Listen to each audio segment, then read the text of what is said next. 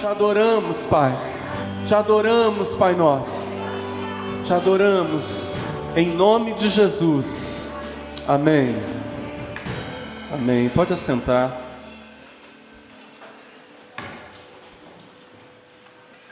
Na última quinta-feira nós vimos os dois grandes propósitos bíblicos ligados ao mandamento da procriação.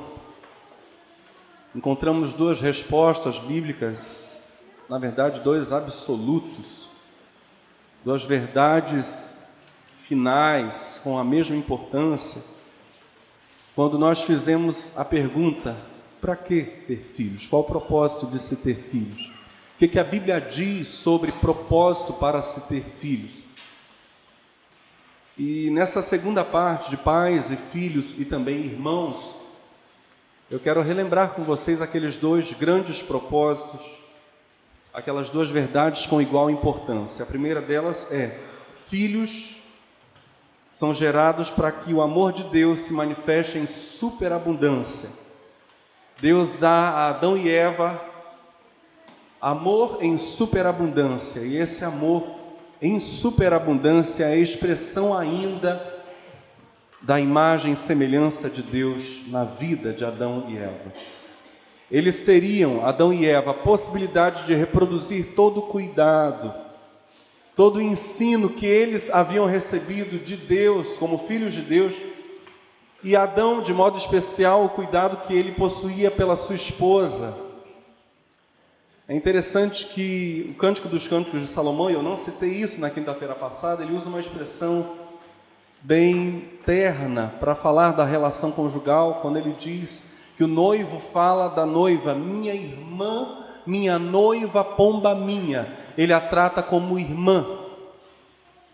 Então, o cuidado fraterno, entre aspas, claro, o cuidado conjugal e o amor conjugal vai além da relação fraterna, a relação de irmãos, mas em parte ele traz elementos mesmo da relação fraterna, porque Adão conhece Eva como o ser único da sua espécie no início, como sua mulher irmã, concordando com a ideia de Cântico dos Cânticos de Salomão. Estamos juntos no pensamento?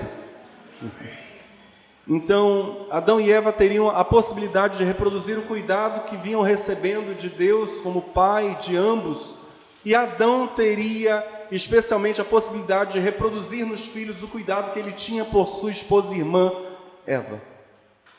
Mas vimos também na quinta-feira passada que isso não é tudo, porque filhos seriam, sobretudo, ensinados a cumprirem a missio Dei, a missão de Deus entregue a Adão e Eva e a sua descendência, quando Deus diz: frutificai, multiplicai-vos, enchei a terra e sujeitai.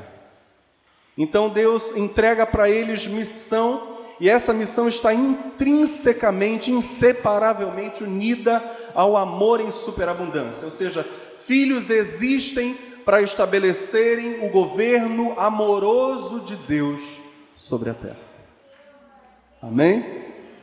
Esse é o propósito bíblico de filiação ou de procriação.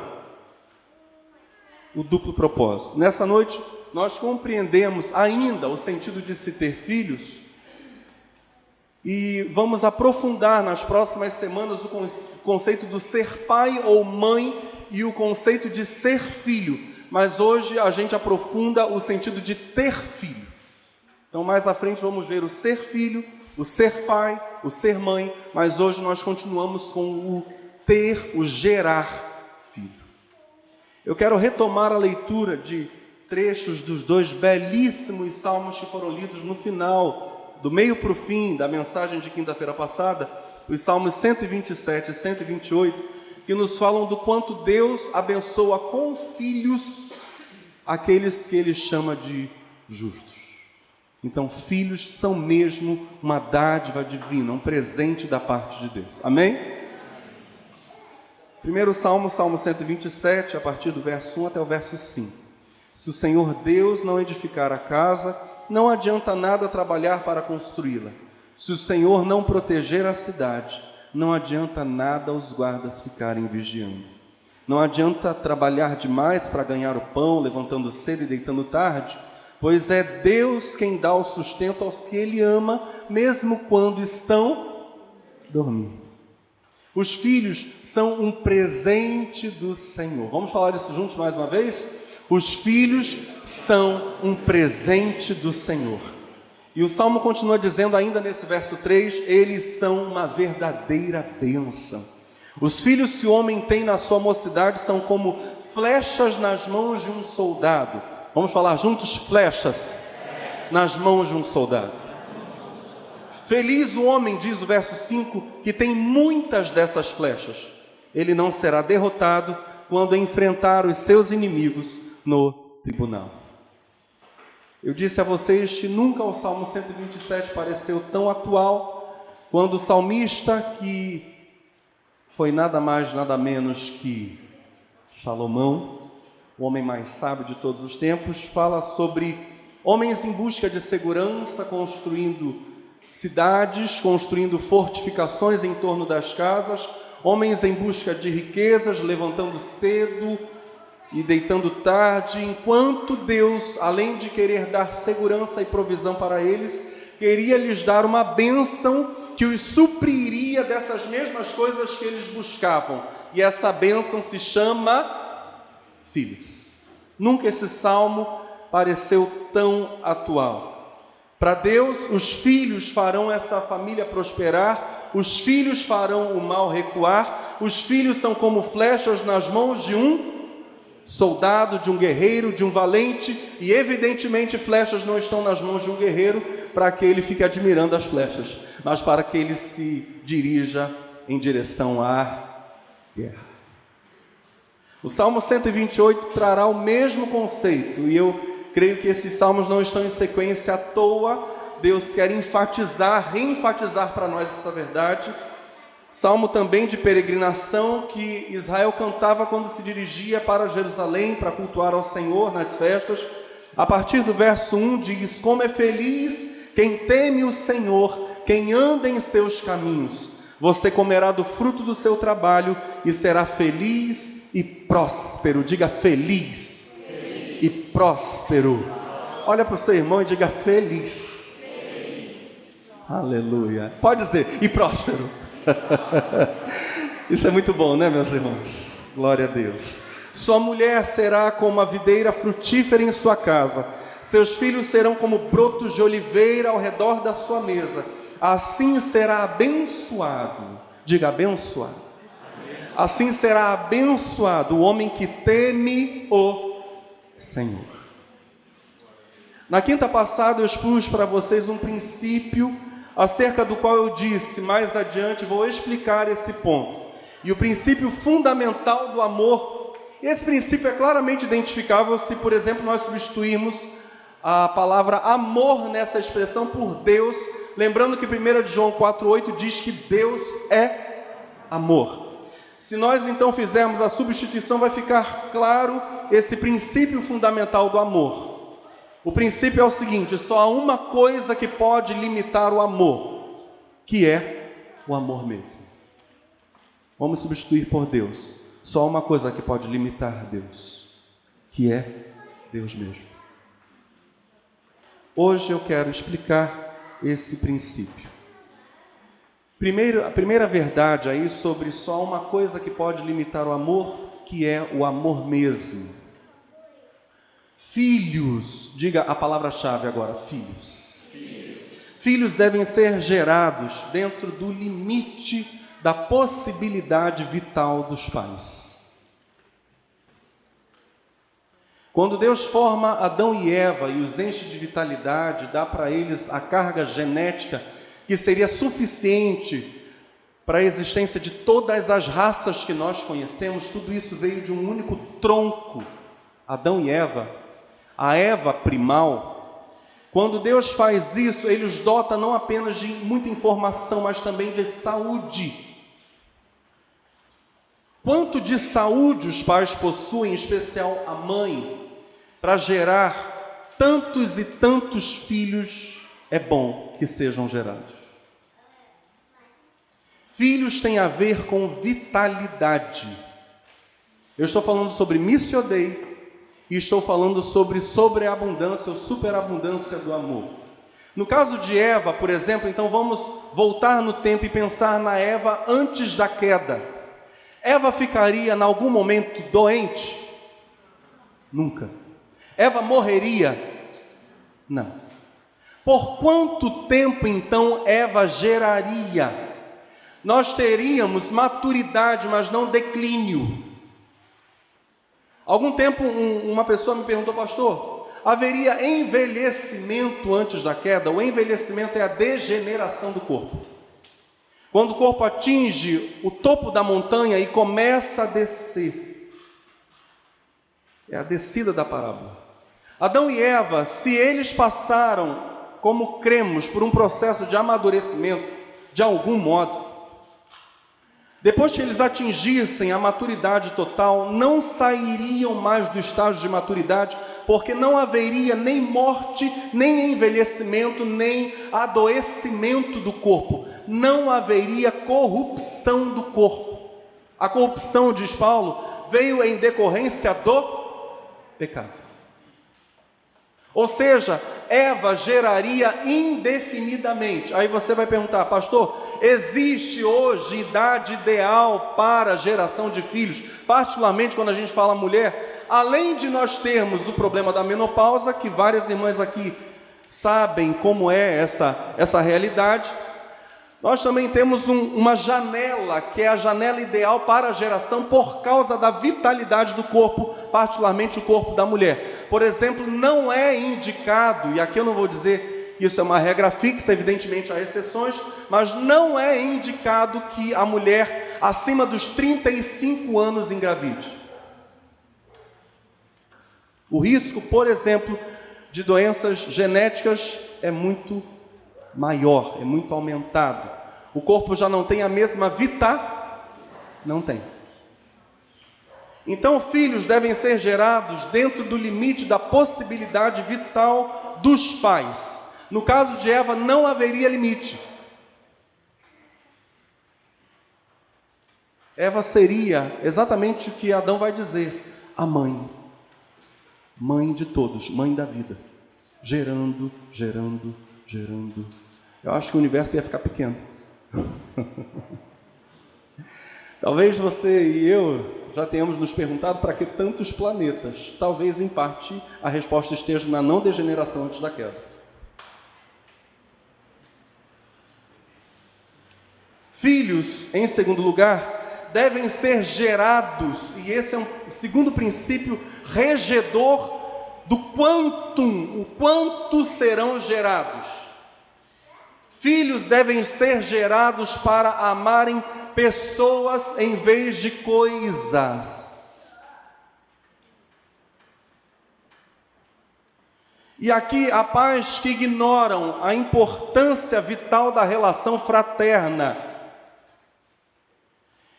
Quando a gente estava vindo hoje para cá, dentro do carro, conversando sobre o que vocês já sabem que daqui a pouco eu vou falar, um drama aí que a gente vai analisar hoje, conforme foi anunciado na quinta passada, a gente estava conversando sobre esse drama e, e, um dos meus filhos disse assim: Como imagina quanto você receberia de mesada se fosse só você?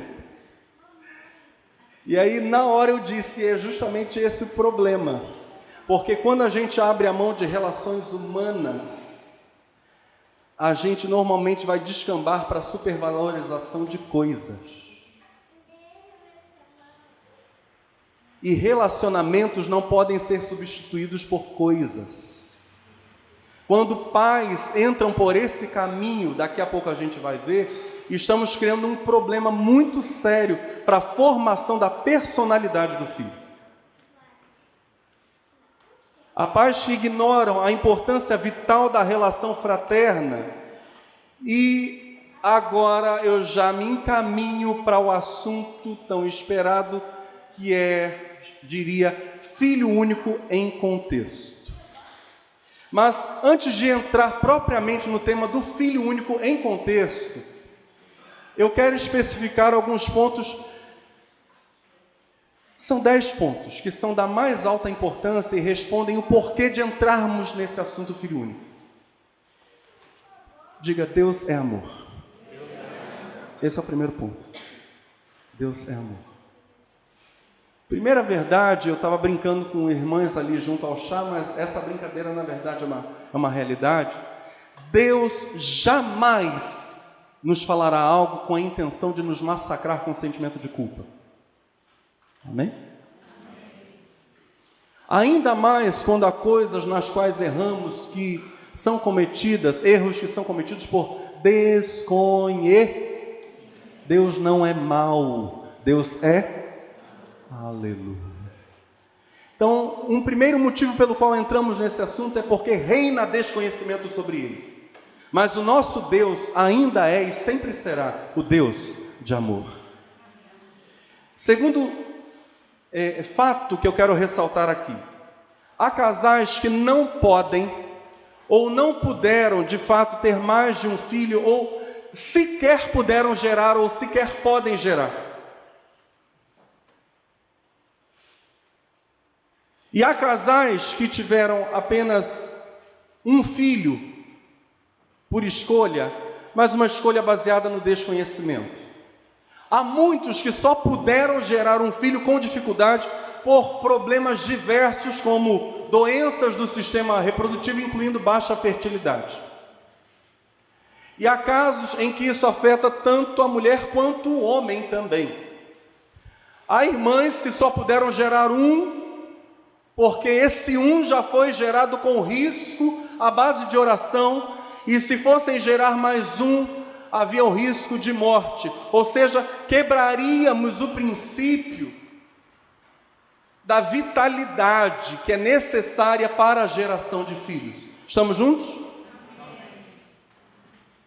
Então, há pessoas que não podem ter mais de um filho, ou sequer puderam ter filhos, por causa de doenças, por causa de questões ligadas à idade, por causa de extrema limitação financeira, por exemplo, casais que por força das circunstâncias vivem numa habitação pequena, numa residência pequena, em que mal cabem eles e mais uma criancinha. Então, ninguém aqui vai ficar saindo dessa noite dizendo: Meu pai, ó, oh, não. Muito pelo contrário. Deus vai nos encorajar a avançarmos em maturidade, a resolvermos algumas questões que precisam ser tratadas sobre o tema do filho único. Eu, olhando para a Bíblia, e vocês também, vejo vários exemplos, principalmente ligados à infertilidade, que obrigaram determinados casais bíblicos a gerarem um único filho. Na verdade, a Bíblia cita vários casos de filhos únicos. Por exemplo, e aqui eu já quero quebrar um paradigma citando o primeiro filho único que tinha irmão na minha listagem, que é Ismael. Ismael, a Bíblia diz, nasceu quando Abraão tinha 86 anos. 14 anos depois nasce Isaac, ou seja, Abraão já estava com 100 anos. Ismael, diz a Bíblia no livro de Gênesis, era 14 anos mais velho que Isaac. Perdão. Tecnicamente falando, Ismael foi filho único, mesmo tendo irmão. E daqui a pouco a gente vai ver o que, que é, tecnicamente falando, ser filho único. A Bíblia nos fala de Sansão, de João Batista e de outros tantos personagens bíblicos que foram filhos únicos, alguns dos quais foram uma grande bênção para o mundo. Terceiro ponto. Para que abordarmos especificamente o tema do filho único? E a resposta é bem simples. Para que alguns possíveis problemas, e aqui eu não quero ser fatalista, determinista, dizendo que todo filho único terá as coisas que serão citadas aqui. Porque quando falamos de ser humano, nós não podemos ser tão simplistas assim, porque ser humano é um ser complexo. Então, determinismos à parte, e aqui esses determinismos também poderiam ser chamados de pré-conceitos, aqui vale a expressão preconceito, tão mal usada nos nossos dias. É claro que pode haver exceções aos possíveis problemas que serão citados aqui. Mas eu gostaria que, sinceramente, tanto aqueles que são filhos únicos, e há vários aqui que são filhos únicos, quanto aqueles que são pais de filhos únicos ou de irmãos que por tempo algum deles foi filho único,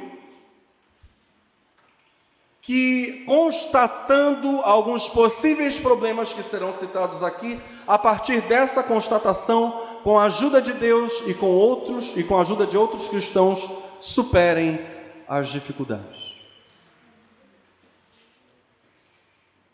Quarto, e eu já falei, mas eu quero reforçar que pais de filhos únicos que estejam particularmente na primeira infância, ou seja, de 0 a 5 anos, corrijam a perspectiva deles sobre seus filhos e de algum modo ajudem esses filhos a corrigirem as perspectivas deles sobre si próprios, enquanto filhos únicos. Quinto ponto, eu quero ressaltar o seguinte: filhos únicos, tal qual filhos múltiplos, são, diz o Salmo 127, o Salmo 128, presente de Deus, do Senhor. Ambos, filhos únicos e filhos múltiplos, ambos com tendência a desenvolverem determinados problemas. Então, os filhos únicos tendem a desenvolverem determinados problemas específicos ou típicos do fato de serem únicos como filhos Enquanto filhos múltiplos tendem a desenvolverem outras classes de problemas, outros tipos de problemas típicos daqueles que são filhos múltiplos. Ou seja, ninguém está isento de tratamento, porque todos pecaram e destituídos estão da glória de Deus. Sexto ponto, então, uma correção aqui, não são dez preliminares, mas seis é que o mandamento de sobreabundância do amor dentro dos limites que foram citados há pouco, o mandamento da multiplicação ainda, como vimos na quinta-feira passada e vimos os porquês, e vimos um vídeo muito sério sobre essa questão da multiplicação dos cristãos. Quem estava aqui e viu o vídeo, diz um amém, por favor. Seríssimo aquilo, né? O mandamento da multiplicação dos filhos e das filhas de Deus ainda deve ser cumprido, porque ainda há muito território a ser conquistado para Deus. A missiodeia ainda não foi concluída. Amém? E a superabundância do amor que Deus dá àqueles que são sua imagem e semelhança não se extinguiu com a queda de Adão e Eva. Ainda somos imagem e semelhança do Deus que é sobreabundante em amor. Então, os dois motivos para que o mandamento da multiplicação seja cumprido por filhos e filhas de Deus, ambos permanecem completamente atuais. Eles não caíram. Então a gente poderia até brincar dizendo: ah, mas a terra está super populosa.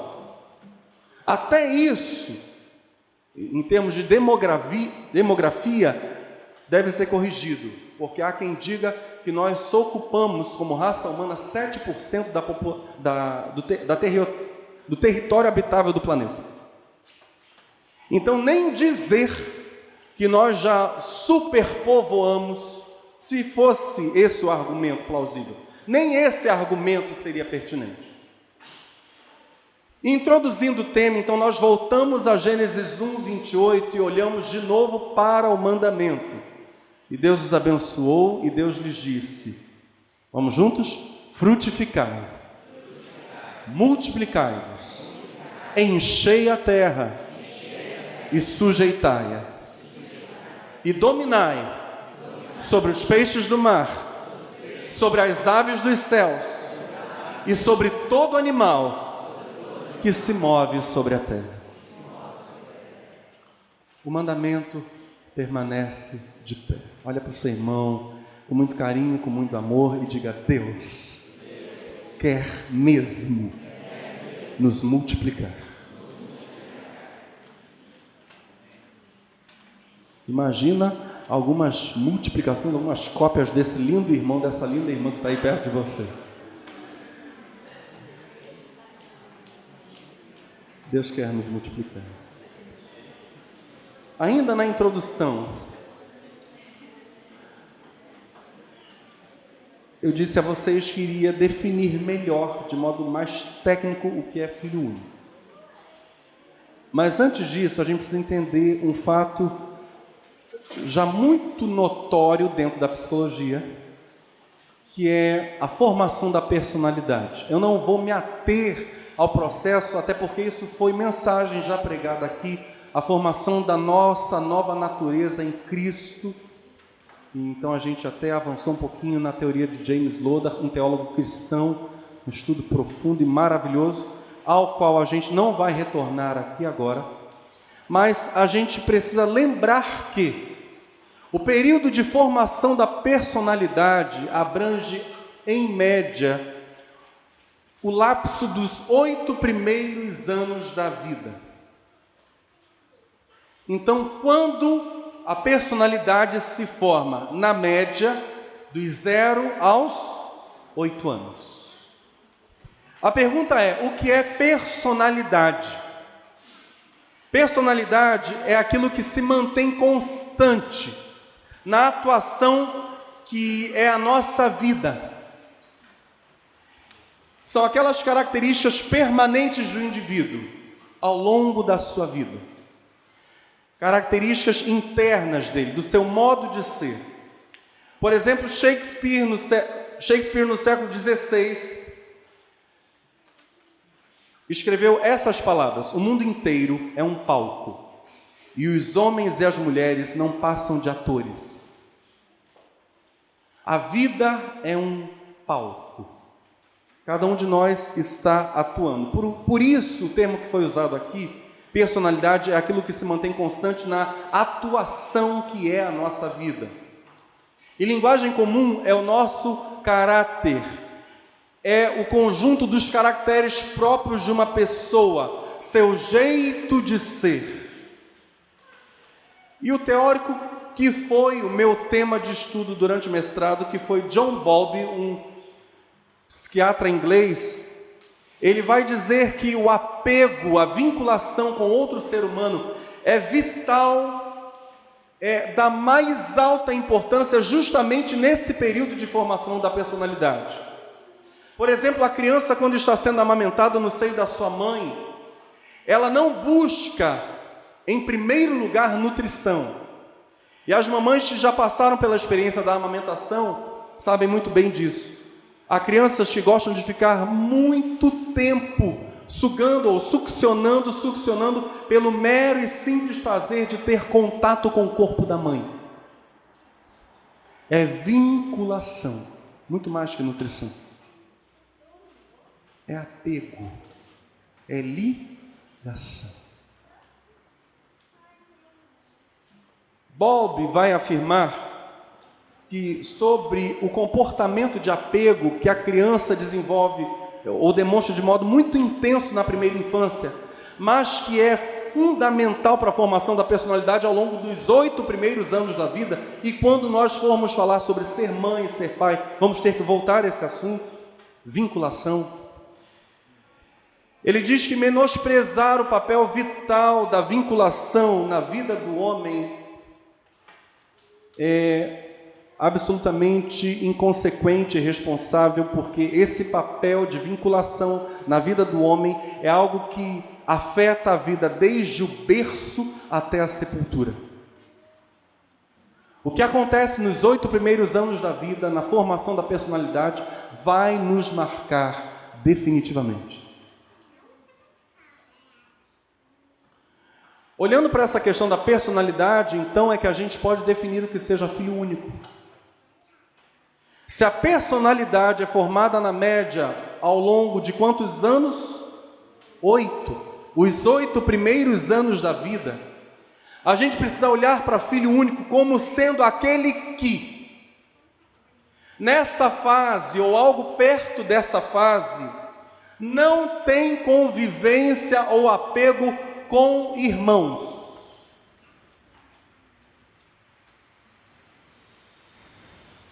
E aqui não vale considerar, não vale mesmo considerar para tirarmos da classificação de filho único aquela pessoa que tem irmãos de criação, primos ou vizinhos muito chegados. Essas três relações, irmãos de criação, primos, vizinhos chegados, não substituem a relação fraterna. Entre muitos motivos que poderiam ser citados, dentre muitos, um deles, por exemplo, basta dizer que nesses três casos, incluindo primos, de acordo com, acordo com o nosso Código Civil, nesses três casos, primos, irmãos de criação, vizinhos chegados, pode haver casamento legal. Primos em primeiro, primeiro grau no Código Civil Brasileiro podem se casar, não há impedimento legal para isso. Nessas relações não existe, e a lei entende, não existe o distanciamento natural que é presente nas relações fraternas. Ainda que irmãos se amem, o natural é que haja uma repulsa, não se passa naturalmente do amor fraterno para outros tipos de amor. Estamos juntos no pensamento? Mecanismos que não existem nesses outros itens citados aqui. Não faz parte. Ou seja, por exemplo, a criança que chega aos 10 anos de idade, e aí, quando ela já está com 10 aninhos, só então seus pais conseguem ter mais um filho, essa criança, na prática, tecnicamente falando, é filha única. Mesmo que ela tenha irmão, ela terá vivido a realidade de filho único e agora ela vai ter um irmãozinho que, na maioria, em peso dos casos, vai ser tratado quase como que pelo irmão ou pela irmã mais velha. A relação fraterna fica comprometida pelo distanciamento e pelo tempo de formação da pessoa aquela pessoa já se entende como filho único. A personalidade foi formada dentro dessa realidade. Oito anos vivendo como único. Fechou. É único. O que vem depois é um filhinho intruso, aí a gente tem aqueles problemas típicos de adaptação por causa da enorme distância do filho mais velho para o filho mais novo. Ah, a relação com o irmão ou com irmã ou com irmã, com alguém que também é filho da mesma mãe e ou do mesmo pai, com alguém que é mesmo sangue, é uma relação peculiar, é única. A relação fraterna é única enquanto relação familiar. Agora eu entro então em filho único. Quem é pai de filho único não vai ficar triste com o pastor? Estamos em acordo? Quem é filho único não vai ficar me olhando com cara feia? Posso prosseguir? Posso? Porque isso tudo foi só introdutório. Só para a gente se contextualizar, só para a gente se encontrar. Agora que a gente se encontrou, a gente avança. Famosos por serem egocêntricos, egoístas, mimados, com grande dificuldade terem suas ideias contrariadas. Os filhos únicos são, por vezes, vítimas de um contexto adequado ao distúrbio no Antigo Testamento, como nós vimos quinta-feira passada e hoje, filhos são gerados sob, sob a ótica de abençoarem seu mundo, sua geração. São flechas na mão do valente, do guerreiro. Eles não são. Bem, deixa, vamos por partes. Contemporaneamente, o conceito ocidental, do lado de cá, o conceito ocidental de filiação está mais próximo da ideia, olha só isso, hein? Está mais próximo da ideia de filho como projeção dos pais. Concebidos quase que exclusivamente para que os pais se realizem como pessoas Contemporaneamente, o mundo ocidental perdeu a noção da função filial.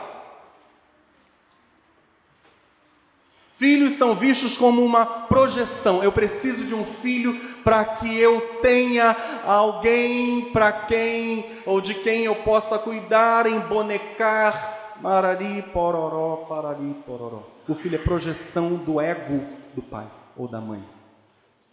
Mesmo quando esses filhos são uma bênção para a sociedade, por vezes o que mais pesa no coração dos pais não é de fato o fato de eles serem uma bênção, olha só, não é de fato o fato de eles serem uma bênção para o mundo, mas é o fato de eles serem seus filhos.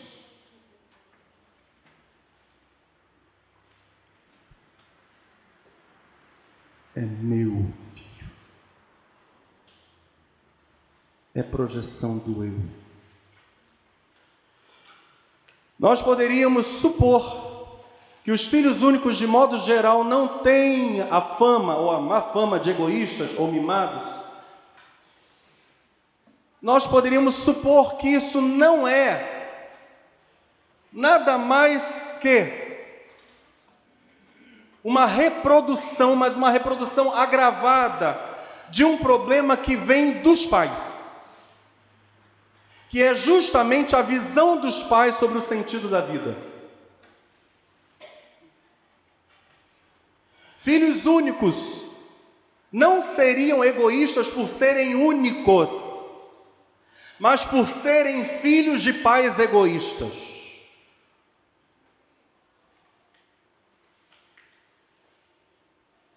Que concebem filhos para si.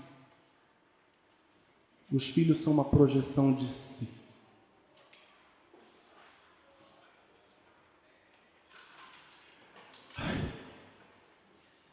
Eu disse para a pastora que é extremamente desconfortável para mim falar sobre isso.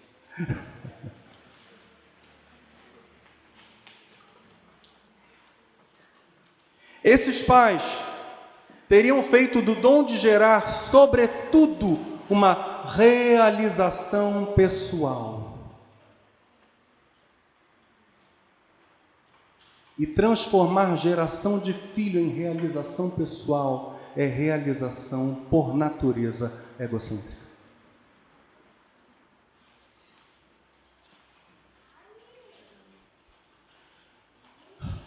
Prova disso. Posso prosseguir, minha gente?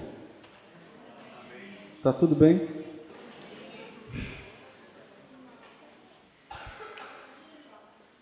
Prova disso, os pais que, e a gente não pode esquecer todas as considerações que por vezes são inescapáveis e obrigatórias para que um determinado casal só tenha mesmo um único filho. Ok? Não vamos ser injustos. Mas, prosseguindo. Prova disso, pais que, mesmo aptos a terem mais de um filho, sentem-se suficientes para esse filho único e sentem esse filho único suficientes como expressão deles próprios. O problema é que a relação pais-filho, paternal-maternal, é evidentemente uma relação importantíssima, uma relação fundamental, mas ela não é exclusiva, e aqui está o grande escorregão de pais que podem ter mais de um filho e preferem não ter. A relação paternal-maternal não é exclusiva em sua importância. Pais não bastam. Pais de filhos únicos, por vezes, não sempre, por vezes, tomam a decisão de não mais gerar baseados na perspectiva errada de que a relação deles com os filhos é suficiente, tanto para eles pais quanto para os filhos.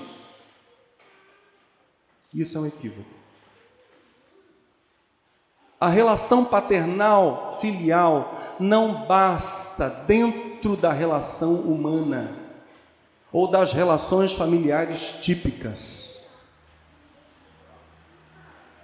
Essa perspectiva que é problemática, e aqui você já está identificando bem, bem, pastor, esse é o meu caso. Não, esse não é o meu caso, isso é para mim, isso não é para mim.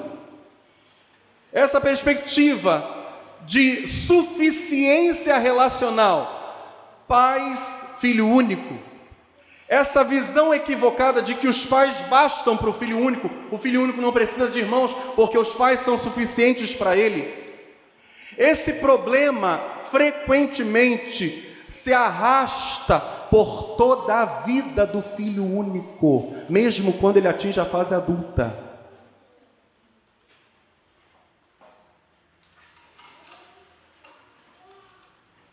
O filho único fica sendo a eterna criança do pai ou da mãe.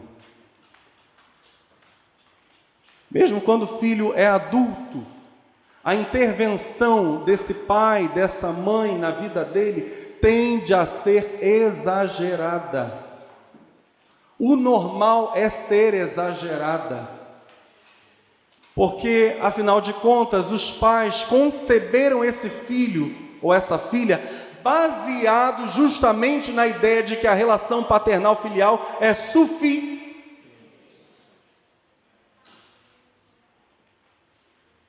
Em tudo ou quase tudo, esses pais verão a relação deles para com o filho único, relação suficiente para que o filho se sinta realizado no mundo como pessoa, e isso é um grande equívoco. Os pais, por sua vez, tendem a ser filho dependentes. Diga filho dependentes. Eles impedem, por exemplo, ou tendem a impedir, ou querem de algum modo impedir o filho de cumprir o mandamento divino expresso lá em Gênesis 2,4, quando Deus diz, portanto, deixará quem? O homem. A quem? unir-se-á a sua mulher, e serão ambos uma só carne. O deixará, lá no hebraico, tem vários conceitos implícitos. Deixará, diga comigo, geograficamente, financeiramente, emocionalmente. Então há mesmo rompimento do cordão umbilical. Rompeu, cortou. Deixa, vai, tchau. Segue mandamento dado por Deus. O texto não é uma fala de Adão, é uma fala divina. E Jesus cita essa fala atribuindo-a ao Pai. O Pai foi quem disse: Vai. Só que pais de filhos únicos, se não for por obra e graça do Espírito Santo, tendem a ser, tendem a ser filhodependentes. Eles não conseguem imaginar o filho cumprindo esse mandamento de Gênesis 2, 24. Isso, na mente desses pais, normalmente será inconcebível.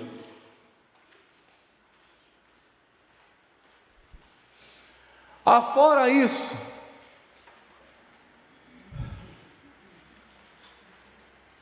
afora a relação com os pais, tender a questões típicas, problemas típicos da relação com um único filho gerado, a partir de uma ideia equivocada sobre a vida, sobre a função do gerar, sobre o para que gerar. Filhos únicos tendem não a, a não amadurecer em questões exclusivamente vividas na fraternidade, na relação fraterna. E ao falarmos de filho único, nós temos, além do mandamento da multiplicação, a ideia de que o filho único, já que não houve o cumprimento por algum motivo do mandamento para a multiplicação, ou por vontade, ou por dificuldade, e aí ficamos com um único filho, nós precisamos olhar para esse filho e entender que ele sofre, sofre de privação de relacionamento fraterno. Diga privação. privação. Ele não teve, irmão. Ou não tem. Ele foi privado. É privação de relacionamento fraternal.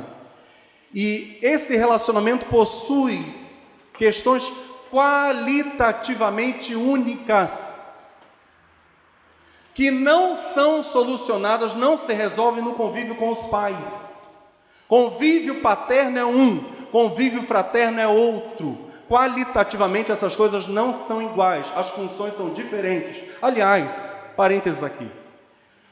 Satanás tem lutado para que homens e mulheres sejam, aspas, igualados nas funções dentro da, da família e do casamento. Isso é impossível aos olhos de Deus. Pais, marido e mulher foram criados com funções diferentes, bem como irmãos, filhos, sobrinhos, tios, avós, netos, cada um tem sua função. Não há como pai cumprir função de irmão. Isso é anomalia. Isso é problema. A não ser que seja uma situação extrema, quando, por exemplo, Avós cumprem função paterna. A criança ficou órfã de pai ou de mãe e o avô ou a avó assume o papel de pai ou de mãe. O Brasil não, não permite, a nossa lei não permite que avós adotem neto. Não é permitido isso no nosso país. Há vários países desenvolvidos em que isso é permitido. Avô pode adotar neto. Claro, surge o que os nossos códigos jurídicos entendem como uma, uma relação estranha é o caso do filho desse avô que vai olhar para um sobrinho e chamá-lo de irmão, por exemplo. Né? Então eu posso me tornar adotado por meu avô, irmão do meu pai. Uma relação complexa, mas há códigos civis de outras nações que permitem esse tipo de adoção. No Brasil ainda não. Fato é que há questões qualitativamente diferentes entre relação paterna e relação fraterna. Uma coisa é ser pai e mãe, outra coisa bem diferente é ser irmão e irmã. Somente a consciência dessas questões qualitativamente diferentes, que agora eu passo a citar, e eu vou citar em, em, usando frases é, de situações vividas nas famílias.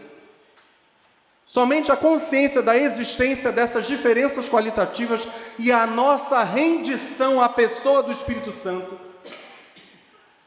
vai nos habilitar a superarmos crises típicas do filho único. E crises típicas do ser pai, mãe, líder de filho único como colaborar para que essas questões agora que eu vou citar sejam superadas. Então vamos lá, a primeira delas, um pai olha para o filho e diz para ele: divida essa última bolacha do pacote com o seu irmão.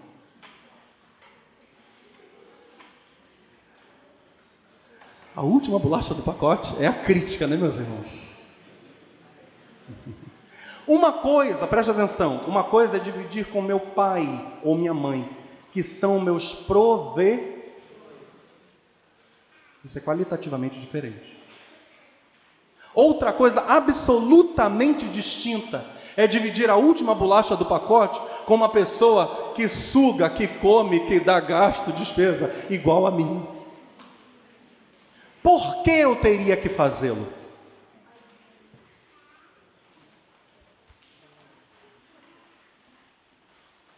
A relação fraterna abre janelas na alma.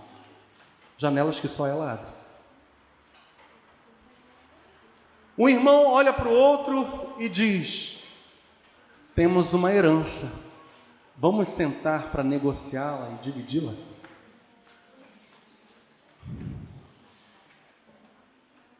Alguém aqui já passou pela situação de ter que conversar sobre herança?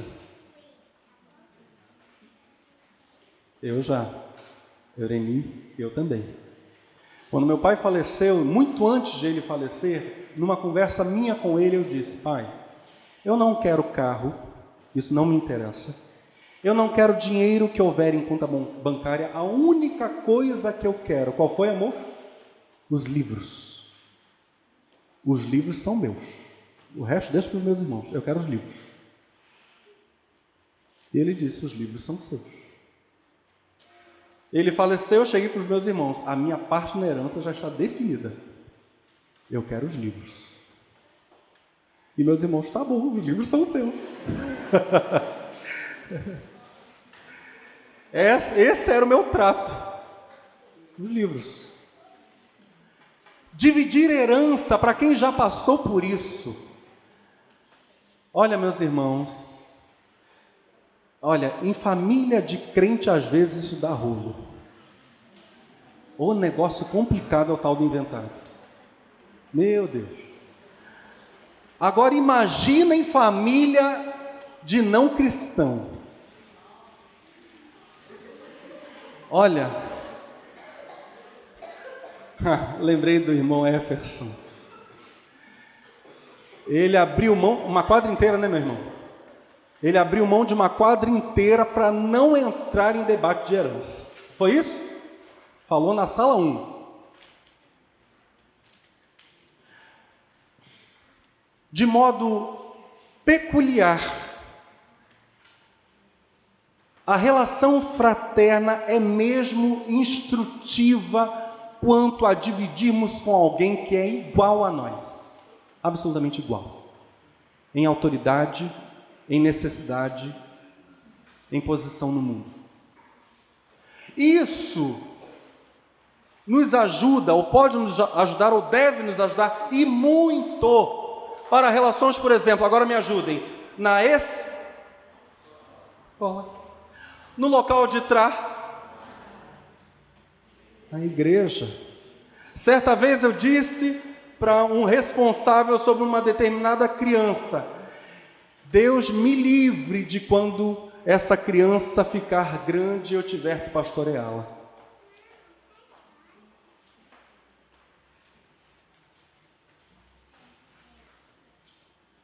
Porque a maneira como aquela tal criança agia era de fazer tremer qualquer canela.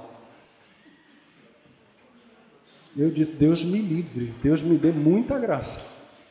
Se um dia eu tiver que pastorear essa pessoa. Exemplo B. A gente vai até o J. Vocês estão prontos? Amém. O pai chega para o filho e diz: Eu não vou poder te dar aquela bicicleta que você tanto está querendo no final do ano, se você passar, porque eu não posso, não tenho grana para comprar uma bicicleta para cada filho.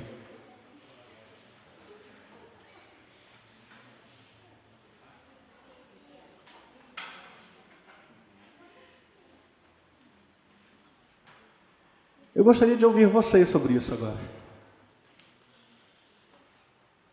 O que, que isso gera? Positivo. Eu não estou falando do aspecto negativo. Além da raiva, porcaria, por que, que eles puseram um monte de filho no mundo?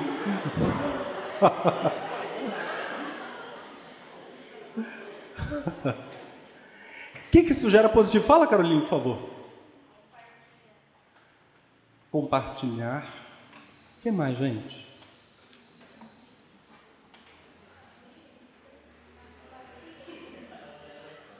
Paciência. E um detalhe: por mais que meus pais, meu pai e minha mãe tenham amor por mim, a vida não é feita apenas de amor.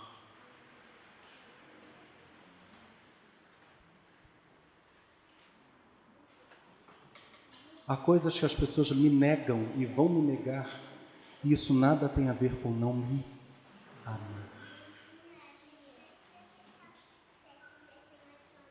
mas tem a ver com o fato de que há coisas que precisam ser negadas para mim, porque elas também serão negadas para quem está do meu lado.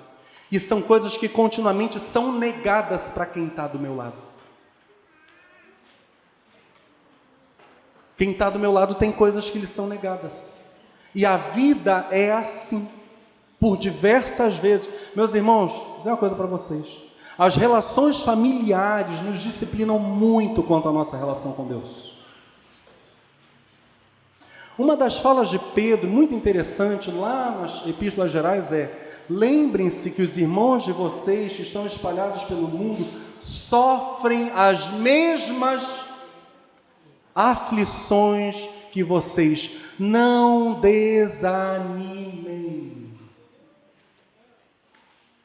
Há pais que deverão negar determinadas coisas para seus filhos.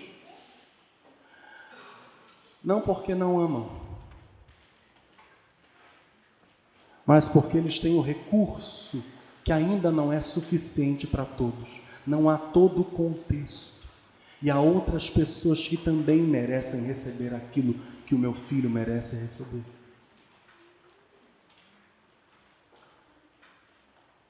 Um pai olha para o filho, a mãe olha para a filha e diz: Vocês estão discordando nisso aí, mas seu irmão menor está certo. Essa dói, hein? Seu irmão menor está certo. Ou a mãe olha para a filha e diz: Seu irmão maior está com a razão. Na relação pais-filho ou filha, nunca haverá um igual disputando a razão. Olha que problema. Haverá papai e mamãe que têm mais experiência nunca haverá um igual. Só que em vários contextos dos nossos relacionamentos humanos, nós teremos que ter iguais, pares, no ambiente empresarial são chamados de pares, pares que disputarão conosco a razão.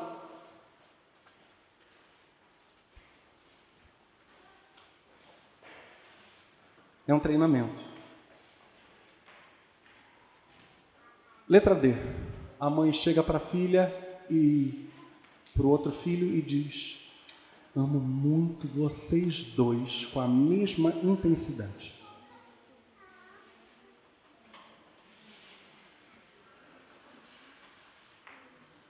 O que, que isso gera? Isso é uma preparação para quê?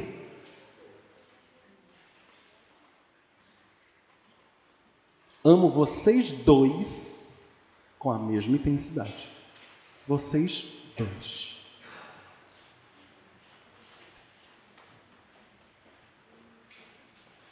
Em que isso é benéfico para o filho ou para a filha?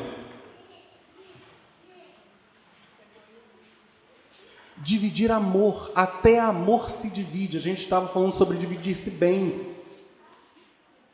Amor deve ser dividido. Meus irmãos, sabe uma das coisas que leva as pessoas a terem facilidade de falar mal dos outros? Esquecer que aquele outro, isso, isso vai muito além do ser filho único, muito, muito além. Claro que nada disso aqui se restringe ao ser filho único. Né? A gente pode ter pessoas aqui que têm 20 irmãos e que olhando para essas coisas vão dizer: Meu Deus, eu estou vivendo como se eu fosse só eu no mundo.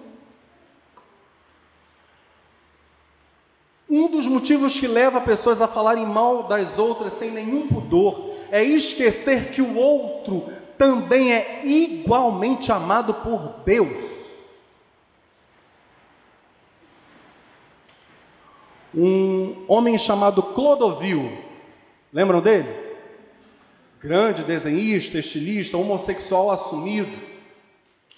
Clodovil, numa entrevista, disse algo muito interessante. Ele disse assim: Eu nunca me vi.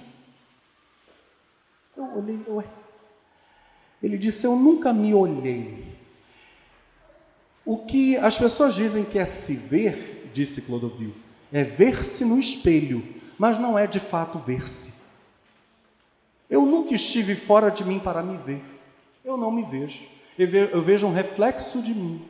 Eu não me olho. Só que Clodovil estava filosofando e filosofando muita propriedade, afirmando que há um problema na raça humana. A raça humana só consegue se pensar a partir de dentro. eu não me olho de fora de mim. Como eu não me olho de fora de mim, eu sempre sou, ou quase sempre sou, aquele que está sendo sincero, que está falando a verdade, que está com a razão, porque eu, eu sei de mim, eu vejo por dentro a mim mesmo. Mas eu tenho a limitação de não conseguir me olhar, eu só vejo um reflexo no espelho, então eu nem consigo exatamente saber como as pessoas veem a mim. Só que o problema não para aí eu também não consigo vê-las. Por dentro, não, só por fora.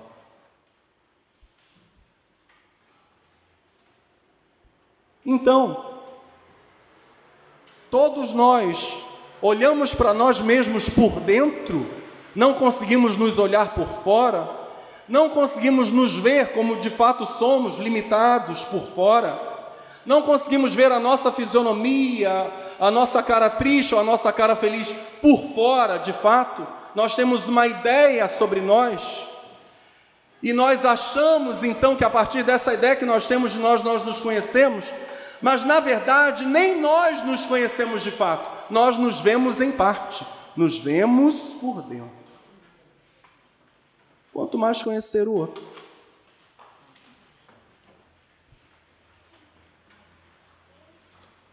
E eu não consigo enxergar o modo como Deus vê o interior do outro, porque eu só o vejo por.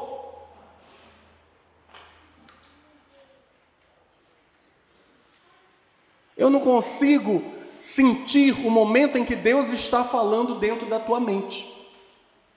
Eu não consigo sentir o momento em que Deus está te tocando intimamente, porque eu não estou dentro de você.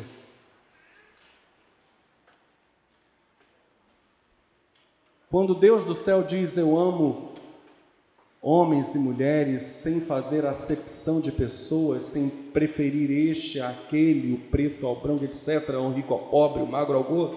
Quando Deus fala isso, eu só consigo sentir de fato o amor que Deus tem por mim por dentro.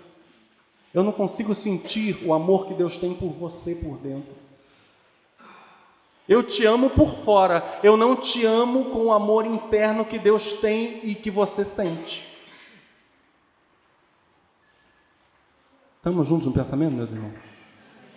O problema é: o pai olha para o filho e diz: Amo vocês dois. Para os filhos diz: Amo vocês dois com a mesma intensidade. Eu só sei o amor que ele tem por mim. Na convivência eu percebo o amor que ele tem pelo outro. A convivência vai deixar claro para mim que ele também ama o outro como ele me ama. Aí eu vou ter uma ideia, por exemplo, do amor que Deus tem por todos. Quando eu viver a realidade de igreja, eu vou olhar para o meu irmão e vou dizer: Meu Deus, mas ele é tão amado quanto eu. Mas às vezes eu não tenho referência de um amor dividido. Aí eu olho para mim e digo: Nossa, como Deus me ama. Mas eu só sinto que Deus ama a mim. E eu preciso sentir que Deus também te ama, como ama a mim. Como eu vou saber isso? Um dos modos é tendo irmão. Descobrindo amor dividido, porém igual, que não diminui. E quantos aqui têm bichinhos de estimação? Cachorro, gato, jabuti, hamster, cobra. Tem gente que cria até cobra, né? Cobra, coelho, galinha. Não, galinha não é bicho de estimação. Sapo? Gente, animais de estimação nos ouvem mas nunca nos falam e nunca nos confrontam.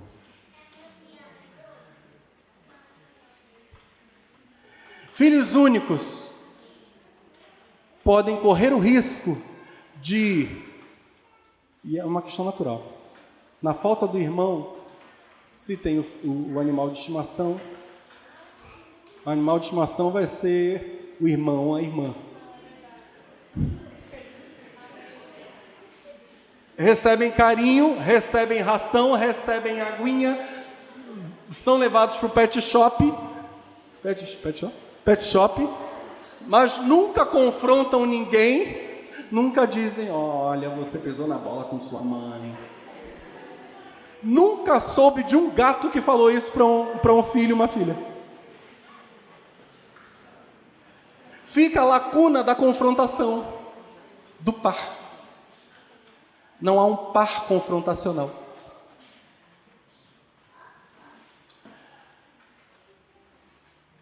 O filho único nunca vai ouvir a mãe ou o pai dizendo: respeita o seu irmão mais velho.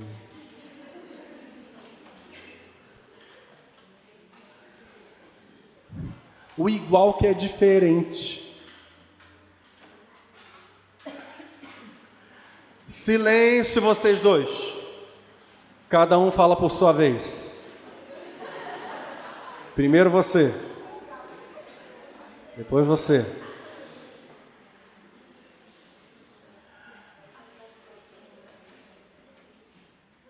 Ainda que meus pais me amem, letra H, não sou tudo para eles. Eles têm a mim, meu irmão, minha irmã. Ainda que meus pais me amem, não sou tudo para eles. Eu sou parte importante, mas não sou tudo.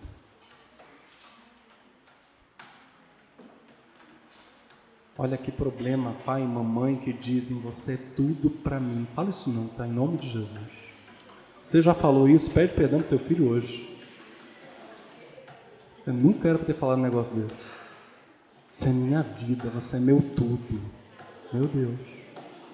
Sangue de Jesus tem poder, meus irmãos.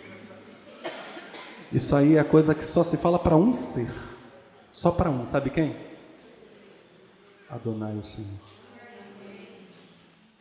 Esse amém foi tão michuruco, hein, minha gente? Meu Deus. Isso é coisa que só se diz para um. Tu és meu tudo. Aliás, tem canção que diz isso, né? És o meu tudo, és meu Senhor. Como é que é?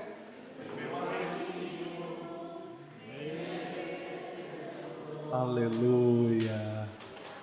Aleluia. O povo avivado. Oh, meu Deus.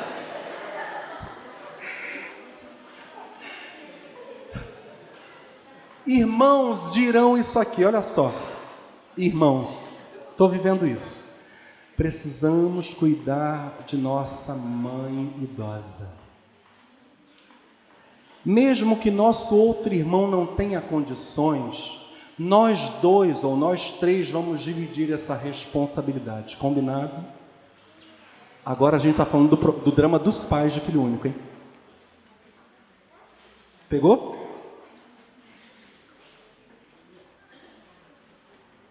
E também é um drama para o filho único, né? Se os pais ficam idosos, por vezes ele terá que carregar uma carga muito pesada, sabe como? Sozinho.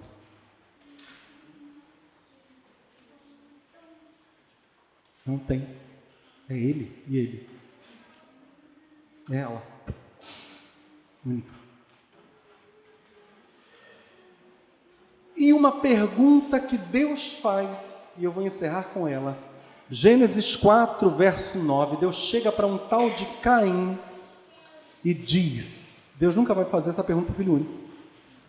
Onde está teu irmão? Ser irmão gera responsabilidade fraterna. Deus olha para Caim e diz: Cadê teu irmão? Você é responsável por seu irmão. Eu vou ter que parar aqui. Nosso horário foi que foi, o relógio não para. Não terminei o assunto. A gente vai ter que continuar quinta-feira que vem. Quantos têm energia para quinta-feira que vem a gente continuar? Amém. glória a Deus, glória a Deus. Meus irmãos, eu só quero encerrar dizendo o seguinte: Deus fez-nos uma família. Quinta-feira eu vou reforçar esse ponto. Fez-nos uma família. Para quem é filho único ou foi filho único e isso não tem mais como voltar atrás, está feito. É, até por causa dos oito anos que a gente viu ali de formação da personalidade. Quem é pai ou mãe de filho único está feito por questão de saúde, por questão de, de idade, casou tarde, né? por desconhecimento, o que quer que seja. Está feito, não há como voltar atrás. Deus nos deu um remédio extremamente curador. E eu quero ressaltar esse ponto na quinta-feira que vem, que se chama igreja. O tratamento de Deus para nós como irmãos, e eu vou enfatizar a irmandade cristã na quinta-feira que vem como elemento curador. Diferente de outras relações, família, igreja é mesmo para a cura dessas e outras questões. Aleluia. Tem esse objetivo. Então, nós que vivemos de algum modo essa realidade, agora sabe por que eu falei nós? Porque eu vivi a realidade do ser único por causa da distância de idade. Eu estou dentro de tudo isso aqui. Meu irmão, que era seis anos mais velho que eu, morreu quando eu estava com quatro aninhos. A minha diferença para meu irmão mais perto de mim ficou de 11 anos. Meu irmão, que era seis anos já mais velho que eu, ficava mais tempo no hospital que em casa. Eu vivi, tendo irmãos muito mais velhos que eu, a realidade do ser único. Eu sei do que eu estou falando.